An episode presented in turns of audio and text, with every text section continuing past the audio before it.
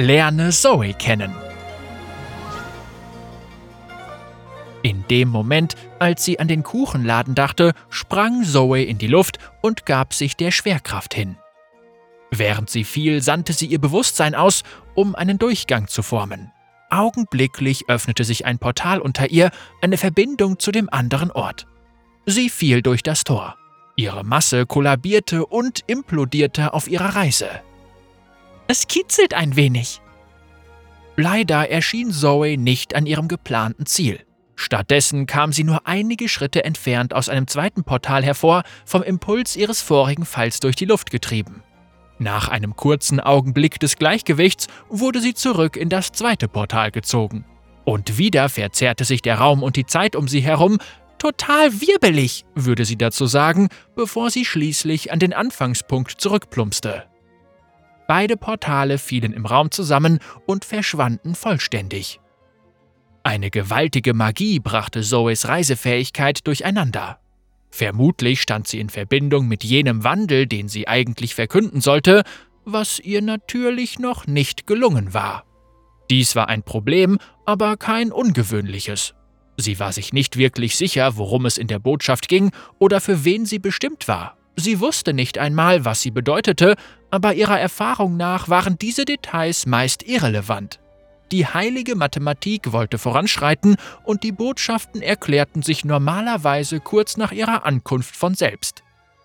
Zoe fand, dass dieser Punkt ein ziemlich cooler Vorteil der Existenz als Aspekt war. Natürlich stellte sich jetzt nur die Frage, wie sie die Wartezeit totschlagen sollte. Zoe sah sich um. Neben einem nahen Baum entdeckte sie ein kleines, wuscheliges Geschöpf mit einem enormen Schweif. Es ähnelte einem kleinen Jordel, doch Zoe entging nicht, dass die Verbindung dieses Geschöpfes zur Geisterwelt vergleichsweise unbedeutend war. Das Lebensmuster dieses kleinen Tiers blitzte in Zoes Kopf auf. Es sollte lediglich ein Dutzend Rotationen leben, bevor es seinen Geist erneut freiließ. Die Kürze seines Lebens machte es für Zoe nur noch niedlicher. Zoe sprang auf und rannte auf das Geschöpf zu. So süß! Das kleine Tier kletterte den Baum hinauf, um ihr zu entkommen. Hey, komm zurück! schmollte sie. Noch auf ihrem Weg erschuf sie eine Zeitblase, die sie um eine halbe Rotation des Planeten drehte, bevor sie sie schließlich in Richtung des Baums warf.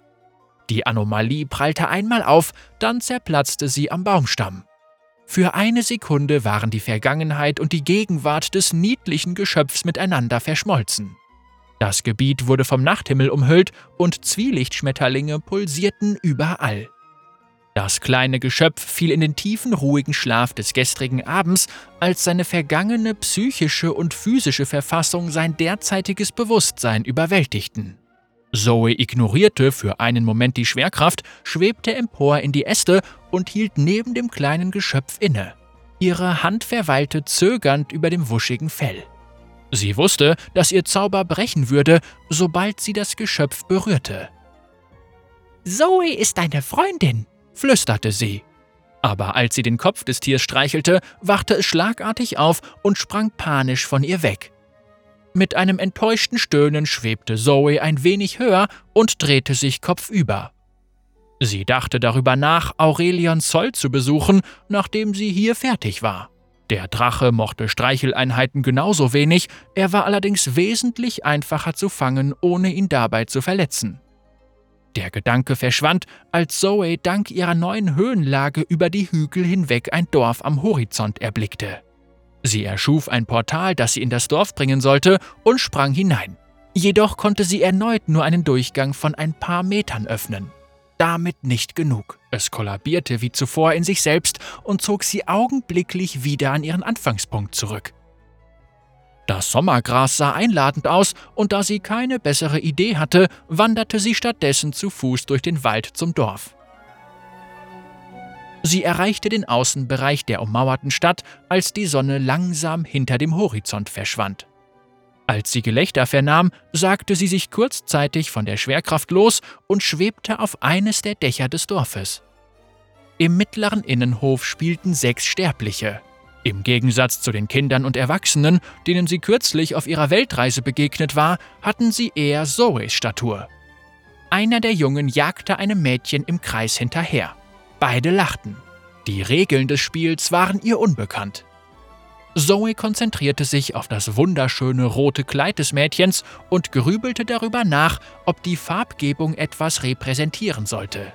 Zoe gefiel es, selbst wenn es keine Bedeutung für das Spiel hatte. Das Mädchen schien etwas größer als die anderen zu sein, und Zoe hatte das Gefühl, dass es Dinge wusste, die sie lernen musste. Der Junge war auch interessant, aber auf eine komplett andere Art. Sie konnte sehen, dass seine jetzige Inkarnation kurzlebig sein sollte, aber Zoe vermutete, dass es fantastisch wäre, wenn er ihr nachjagen würde. Sie war von seinem Kinn und der Form seiner Lippen angetan. Sie schluckte nervös. Schließlich war sehr viel Zeit vergangen, seit Zoe selbst eine der Sterblichen war oder überhaupt dieses Reich besucht hatte. Sie war seltsam besorgt darüber, dass die Gruppe sie nicht akzeptieren und sie von ihrem Spiel ausschließen würde. Zwei der anderen Jungs, die entschieden weniger interessant waren, schossen inzwischen einen Ball hin und her. An dieses Spiel erinnerte sich Zoe. Zoe, ermutigt von dieser Verbindung, schnellte vom Dach in die Mitte der Gruppe. Hallihallo, sagte sie, während sie den Schopf ihres Haares in eine Farbe verwandelte, die das Kleid des großen Mädchens nachahmte. Ein Geist, stieß der interessante Junge mit weit geöffneten Augen hervor. Dann schrie er Lauft! Zoe wollte sie darauf hinweisen, dass sie eher ein Aspekt als ein Geist war, gleichzeitig war sie sich aber auch nicht sicher, inwieweit sein Schrei Teil des Spiels war. Eigentlich bin ich hier mit einer Botschaft, aber falls ihr spielen wollt, ich hab viel Zeit, rief sie, als sie ihre Verfolgung aufnahm. Dann flog sie, so lässig wie sie konnte, neben dem großen Mädchen her. Dein rotes Kleid ist so cool! Bedeutet die Farbe irgendwas? fragte Zoe. Aber ihr Versuch, ein Gespräch zu beginnen, war vergebens.